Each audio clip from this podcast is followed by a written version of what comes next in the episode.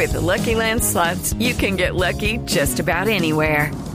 This is your captain speaking. Uh, we've got clear runway and the weather's fine, but we're just going to circle up here a while and uh, get lucky. No, no, nothing like that. It's just these cash prizes add up quick. So I suggest you sit back, keep your tray table upright, and start getting lucky. Play for free at LuckyLandSlots.com. Are you feeling lucky? No purchase necessary. Void where prohibited by law. 18 plus terms and conditions apply. See website for details.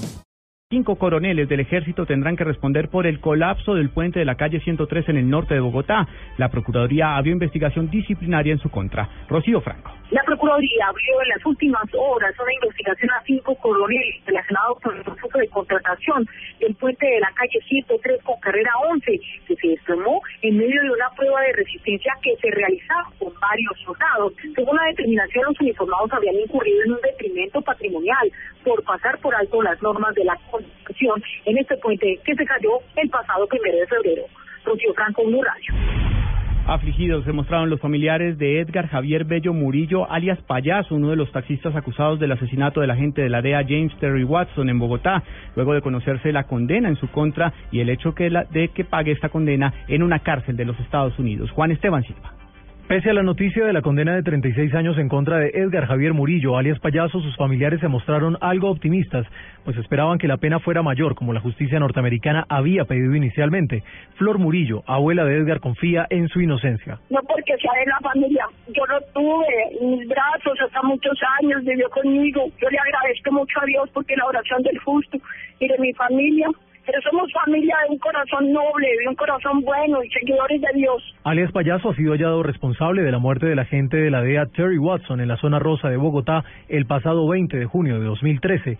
Además de este crimen, varios cómplices han sido sindicados por haber realizado paseos millonarios en el norte de la capital. Juan Esteban Silva, Blue Radio. Dos de la tarde, 34 minutos. El ex vicepresidente Angelino Garzón descartó el respaldo que le brindó el Centro Democrático para aspirar a la alcaldía de Cali.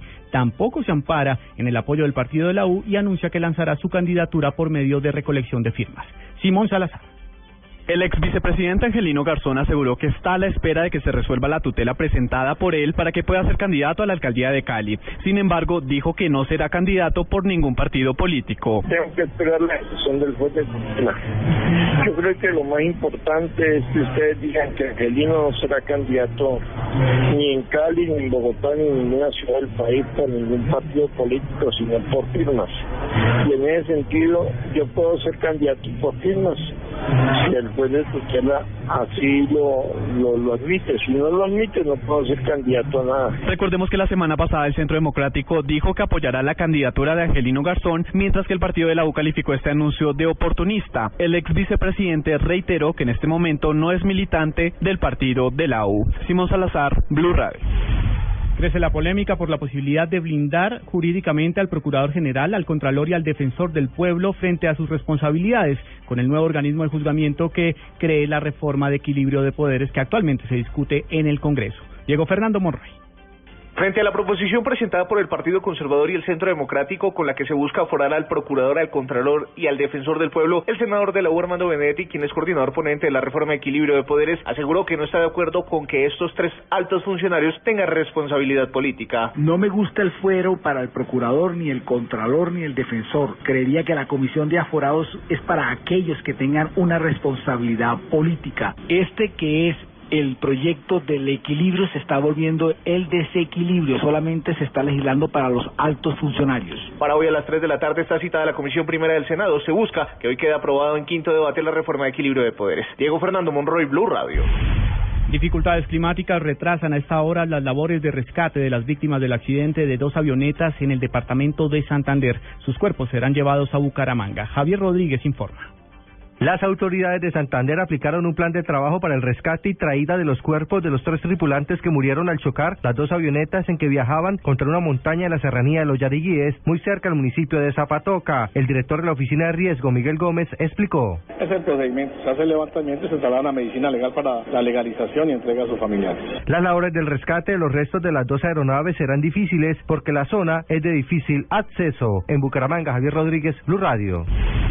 La Defensoría del Pueblo aseguró que los escándalos de corrupción en las altas cortes no se pueden convertir en un pretexto para que las FARC dilaten el debate sobre la justicia transicional. Natalia Gardiazabal.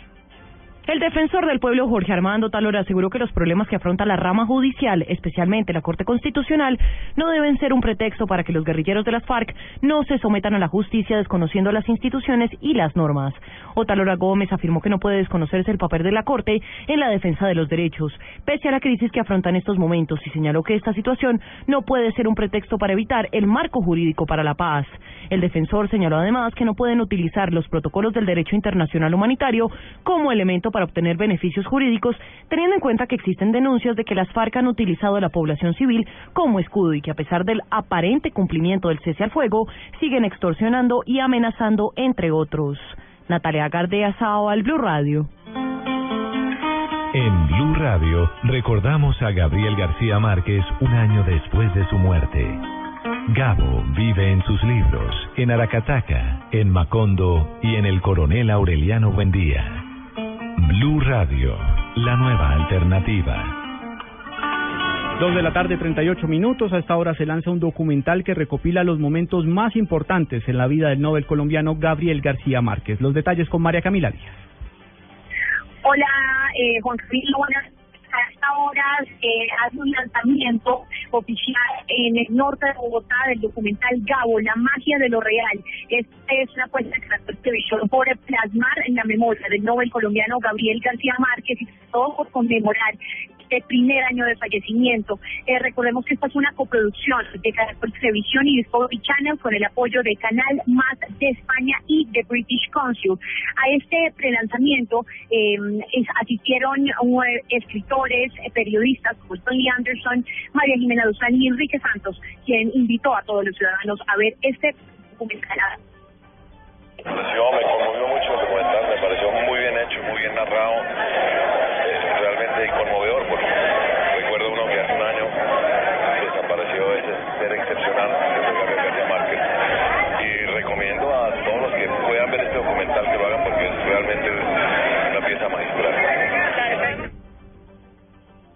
esta es una iniciativa, recordemos, de Caracol Televisión, con la cual reafirma ese interés en estimular la producción de documentales y sobre todo pues eh, del Nobel Premio de Literatura eh, colombiano Gabriel García Márquez. Recordemos, próximo domingo 19 de abril por las pantallas de Caracol Televisión. María Camila Díaz, Blue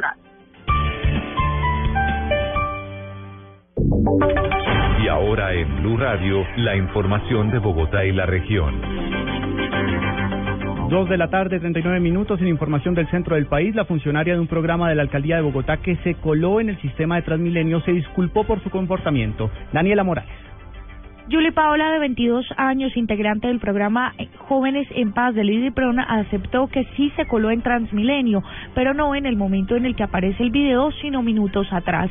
Ella asegura que se bajó al carril exclusivo de Transmilenio en defensa de un joven que sí se había colado por la estación y que estaba siendo agredido por la policía. Eh, de todas formas, reconozco que entré de una manera irregular al sistema en el momento que veo que el policía está agrediendo al muchacho, eh, yo me lanzo eh, como un acto de solidaridad ante la persona, ya que mi proceso de formación que llevo en Jóvenes en Paz, pues nos han enseñado a también hacer valer nuestros derechos eh, y ante todo esto ofrezco disculpas el director del IDIPRON aseguró que Julie Paola sí recibirá una sanción y esta será pedagógica. Daniela Morales, Blue Radio. Conozcamos el reporte de movilidad con Juan Esteban Silva. Más de 50 personas realizan a esta hora un plantón en la carrera séptima con calle 156. Se recomienda usar vías alternas como la avenida Novena. Se registra también la colisión de un motociclista con una camioneta en la carrera 14 con calle 33, sentido norte-sur. En el hecho, una persona ha resultado lesionada y por esa razón se presenta paso restringido. Las vías con mayor congestión en este momento en la capital, la calle 116 desde la carrera 50 hasta la carrera 15 de occidente oriente y la avenida Suba que presenta tráfico lento desde la calle 134 hasta la calle 95. Juan Esteban Silva, Blue Radio.